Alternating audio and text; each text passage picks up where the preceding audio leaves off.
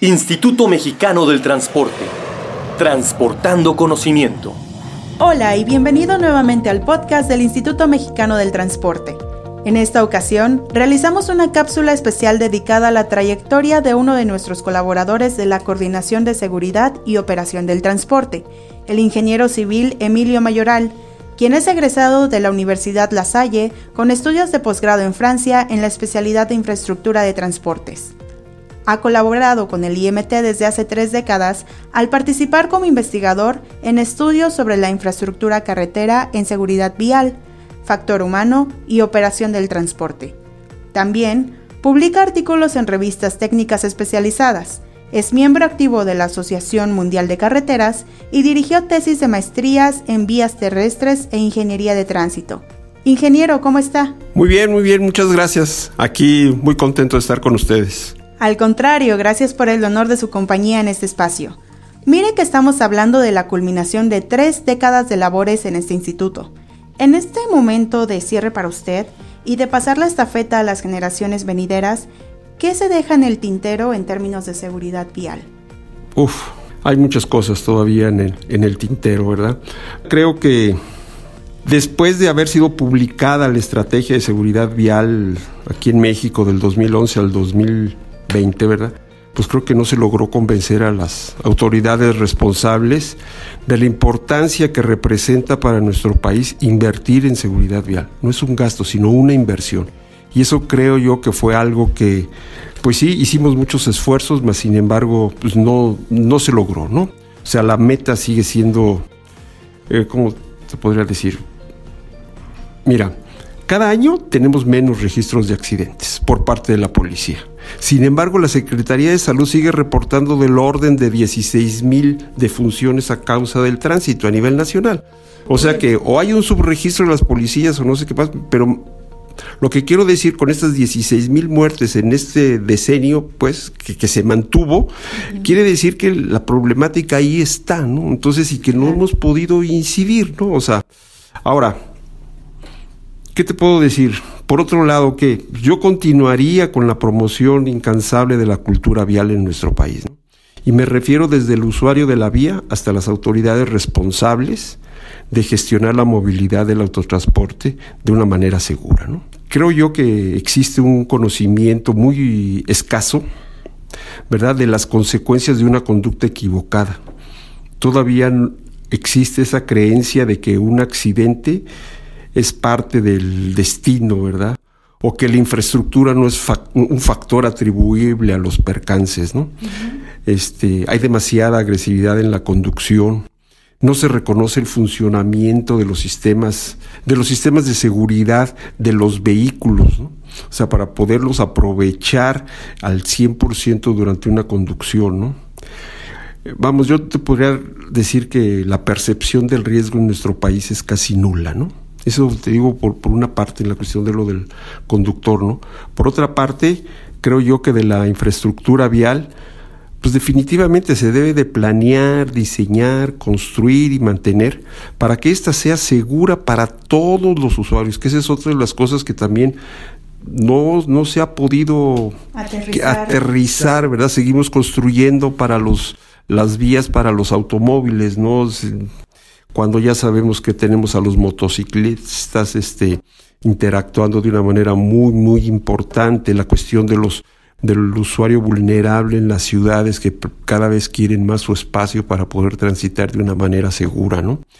Y, y, toda esta infraestructura pues debe de ser perdonadora, ¿no? O sea, ¿a, qué voy, no? Y bueno, y que hemos sido todos nuestros compañeros y que estamos convencidos, ¿no? O sea, el de darle la oportunidad de equivocarse, o sea, el ser humano comete errores, ¿no? Mas, sin embargo, hay muchos lados de nuestra infraestructura que no te permite equivocarte. ¿no? Te equivocaste, ya tuviste un accidente y puede ser fatal, ¿no? O sea, y al final tú tuviste la culpa. O sea, no se le permite tartamudear, ¿no? O sea, tienes que estar al mil. Y realmente la conducción es, es, es una tarea complicada, ¿no? Y es de alto riesgo, ¿no? Ahora, creo yo que hay que darle esa oportunidad al usuario a equivocarse mientras transita por la vía, la infraestructura debe de ofrecerle expectativas correctas y oportunas al usuario para que al transitar por la vía este pueda percibir ampliamente cuál es la situación, ya que si el camino no le va a cumplir con, con esas expectativas, ya sea que le dé información faltante o confusa, pues el, el, usuario va a dudar, va a incurrir en errores de operación en su manejo, en su transitar, ¿verdad? Y pues, principalmente las elecciones de dirección o trayectoria va a tener, va a dudar, ¿verdad?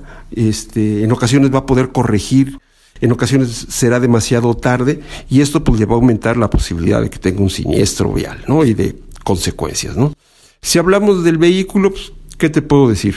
Estoy convencido que aun cuando esta tecnología en los vehículos ha contribuido ampliamente a la en la creación de dispositivos para que ayuden al conductor eh, durante su, su trayecto, y principalmente en los vehículos del transporte de carga, pues yo lo que te puedo decir es de que esta tecnología es de que sí se está implementando en nuestro país, pero son muy, muy pocos los vehículos que cuentan con esta tecnología, ¿no? Este, y ciertamente, pues un vehículo en malas condiciones de mantenimiento, ¿verdad? Pues que circulan por nuestras carreteras, ¿verdad? El trabajo forzado que son sometidos por largas jornadas y sobrecarga de, en los pesos de los vehículos, bueno, pues esto puede incurrir en, en unos niveles de siniestralidad muy elevados que, pues bueno, las cifras ahí están y, y, eso, pues hay algo que, que, todavía se tiene que corregir, ¿no? Por ejemplo, de cuando decimos de que quiénes son los responsables de las unidades, ¿no? Y pues por un lado te puedo decir, cuando está el, el hombre camión, ¿verdad? Pues creo que la respuesta es obvia, ¿no? O sea, pero si se trata de una empresa transportista, de una flotilla, de una corporación, ¿verdad? Pues diría yo, pues es el empresario, el propietario, el responsable, ¿no? Bueno, pues te sorprenderás del tamaño de las omisiones en que muchas veces se incurre en aras de disque ahorrar recursos, exponiendo no solo a los mismos operadores, ¿no? sino también a los terceros implicados, ¿no? Entonces, y ahí, pues, ¿qué más te podría decir? La cuestión de la normativa, la aplicación y la vigilancia en nuestra red, este, por parte de la policía, etcétera, etcétera, que pues, a mi punto de ver creo que hemos hemos permeado lo suficiente para poder convencer a todos ellos de la importancia que es circular en nuestras vías urbanas o, su, eh, este, o rurales, ¿verdad? De una manera segura, ¿no? De hecho, tengo entendido que usted ha fomentado la oportunidad de que se revisen constantemente todas nuestras señalética en las vías carreteras. Sí, sí, sí, sí, por supuesto que sí. En la cuestión de la señalética o del señalamiento vial, te puedo decir de que el instituto está encabeza el grupo de, digamos, de revisión y actualización de esa norma, ¿no? Eso no solo me refiero a, la señalización este, en los caminos, ¿no? un ejemplo así ya rápido, una vez fuimos a hacer unos estudios de como 20 rampas, de unos estudios en, en varias este, tramos de, de, Capufe y a partir de ahí, de ahí salieron también eh, o colaboramos para la cuestión de que saliera una norma de cómo diseñar y operar una rampa de emergencia, ¿no? Entonces, este, vamos, sí han hecho cosas, este, y creo que, bueno, todavía falta mucho, mucho por hacer, ¿no? Y es que creo que hemos estado en esa circunstancia en donde se está reparando un tramo carretero y nunca falta el chico que nos está haciendo señalamientos con la lámpara y es como, bueno, ¿y qué me querrá decir? Sí, sí, bueno, ahí, o, o, también, digo, eso es por una parte, o también, por ejemplo, el caso aquí en la, en nuestra autopista de la México-Querétaro, ¿no? Que de repente pues cierran la autopista a, a, un carril y se hacen unas colas de 15 o 20 kilómetros y no hay nadie que te avise antes, ¿no? Eso sí, a 100 metros antes de la obra, cuando ya llevamos 20 kilómetros a vuelta de rueda, ahí está el señor que te está diciendo que con cuidado, ¿no? Dices, yo lo requería hace 20 kilómetros, ¿no? ¿Por qué? Porque luego hay unos choques por alcance increíbles de con, con, con una severidad muy, muy, muy elevada, ¿verdad? Mas, sin embargo, pues es que nadie les avisa, ¿no? Entonces, y eso, por ejemplo, eso debería de estar en la norma, debería de estar vigilado, ¿verdad? De acuerdo al tipo de camino, ¿verdad? Pues hay un tipo de señalamiento, ¿verdad? Y de, y la prevención. Por eso te lo decía al principio, ¿no? El nivel de riesgo es, esa percepción del riesgo es nula en casi, casi en nuestro país, ¿no? Sí, coincido. Muy interesante su postura, ingeniero. De hecho, creo que el concepto que más me quedo es el de vías perdonadoras. Claro. Eh, es muy interesante de aplicar. 31 años, ingeniero. sí, 31 años. sí, ya se dice fácil, pero mis pocos dientes y mi poco cabello y mi dolor de espalda ya me dicen que ya. Compártanos, ¿cómo se siente frente a su jubilación? Uf, bueno, pues creo que es un proceso que hice desde hace un tiempo, como tú mencionabas, estuve a cargo de la de la jefatura de seguridad vial, más sin embargo hace más de un año ya dejé yo esa jefatura en donde ahora está mi compañera María Cadengo. Y bueno, y pues qué te puedo decir que sí, efectivamente en los próximos días pues pasaré a formar parte de ya de algunos de mis amigos jubilados del IMT, ¿verdad? Y ya que me preguntas de esto, pues yo quisiera aprovechar este foro para agradecer de verdad encarecidamente el apoyo y, las atenciones recibidas en el IMT. Muchas gracias a todos, de verdad. También tuve la oportunidad de trabajar con grandes personalidades y quiero decir y nombrar al ingeniero, mi maestro Alfonso Rico Rodríguez, al ingeniero Domínguez Pomerenque y por supuesto que no podría dejar de mencionar mi estimado doctor Alberto Mendoza. Alberto, mil, mil, mil gracias por todo. Creo que puedo hablar por ellos cuando digo que al contrario, muchas gracias a usted por su dedicada labor. A lo largo de estos 31 años, ¿cuáles son las satisfacciones más entrañables que le ha dejado su tiempo invertido en estas instalaciones? Uf, híjole. Creo que me voy o tengo grandes amistades tuve esa oportunidad con muchos de ellos de no solo ser compañeros de trabajo, sino de tener amistades que creo que no obstante que yo esté fuera, este, seguiré conservando esa amistad como ellos me la han brindado, ¿no?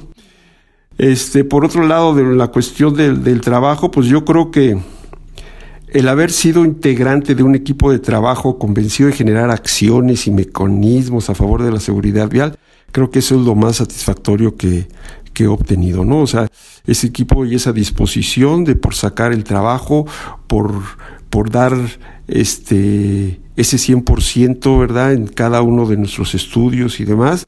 Creo que eso y formar parte de esos equipos de trabajo, para mí, este, fue una gran satisfacción. Poder eh, poner poner en evidencia o contrarrestar todo este problema de salud pública que son los siniestros, los accidentes viales, ¿no? Claro, estoy muy de acuerdo con usted. Y ya que entramos en este momento nostálgico, ¿nos podría mencionar cuáles fueron las primeras impresiones que tuvo del instituto y lo que es el IMT en la actualidad? Híjole, ya en los últimos años pues todos teníamos computadora, ¿no? Pero yo te puedo decir que a los inicios, y no me dejarán mentir algunos de mis compañeros que todavía están por aquí, este, que uno llegaba a las nueve y había uno que correr a la, a la sala de juntas de alguno de los módulos porque era ahí donde había cinco o seis máquinas. Y era meterte a la máquina, poner tu clave para que ya apartaras máquina. Porque si no, este... ¿Cómo trabajabas? No había, ¿Cómo trabajabas, no? Entonces, o, o te ponías a escribir, ¿no? Y después de estar escribiendo, pues ya lo pasabas a la máquina, ¿no? Entonces, o estar negociando con los amigos, oye, te vas a ir, oye, te lo cambio, te, o sea, vamos a ponerte. De ahí nacieron esas amistades entrañables. De ahí nacieron esas amistades entrañables y que cascas, oye, te ayudo y luego me la prestas, ¿no? O sea, vamos, y, y eso, pues, bueno, lo sufrimos, te digo, bueno, no lo sufrimos, no lo pasamos, yo creo que de una manera, pues, muy, muy agradable, ¿no? El de tener este, estas cuestiones con lo de las máquinas y, y después, bueno, pues por supuesto que con el tiempo se nos fueron dando más máquinas hasta llegar de, pues este equipo, si no moderno, ¿verdad? Pero muy actualizado que nos permite trabajar a cada uno de nosotros en, desde nuestra oficina y poder estar intercambiando la información con los grupos de trabajo, ¿verdad? Y no que antes teníamos que formar una, en una sala de juntas todas las computadoras y ahí nos poníamos a hacer los trabajos, ¿no? Que,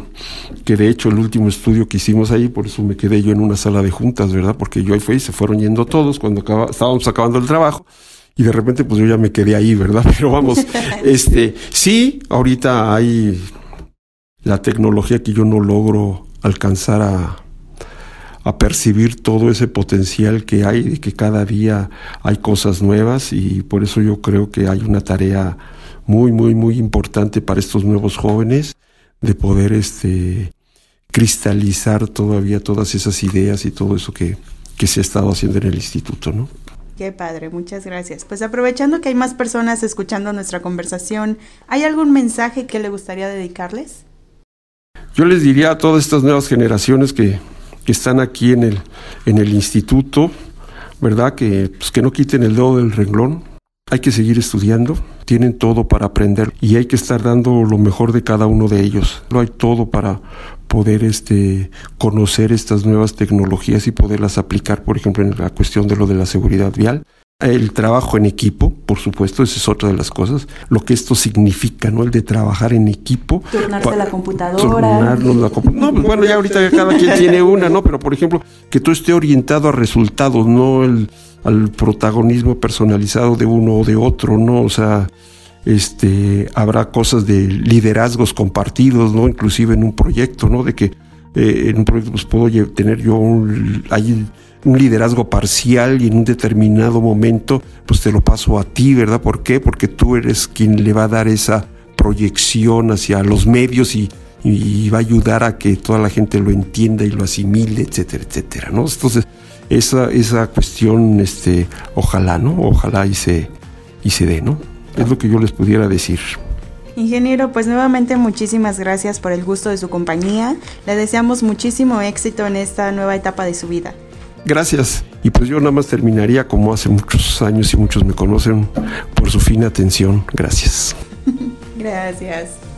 A quienes nos hacen favor de escucharnos, les recordamos que pueden consultar las investigaciones del ingeniero mayoral y de todas las demás investigadores a través del link de las publicaciones técnicas en la página www.imt.mx. Esperamos nuevamente contar con su amable compañía en la próxima emisión del podcast del IMT, Transportando Conocimiento. Feliz semana, hasta entonces. Instituto Mexicano del Transporte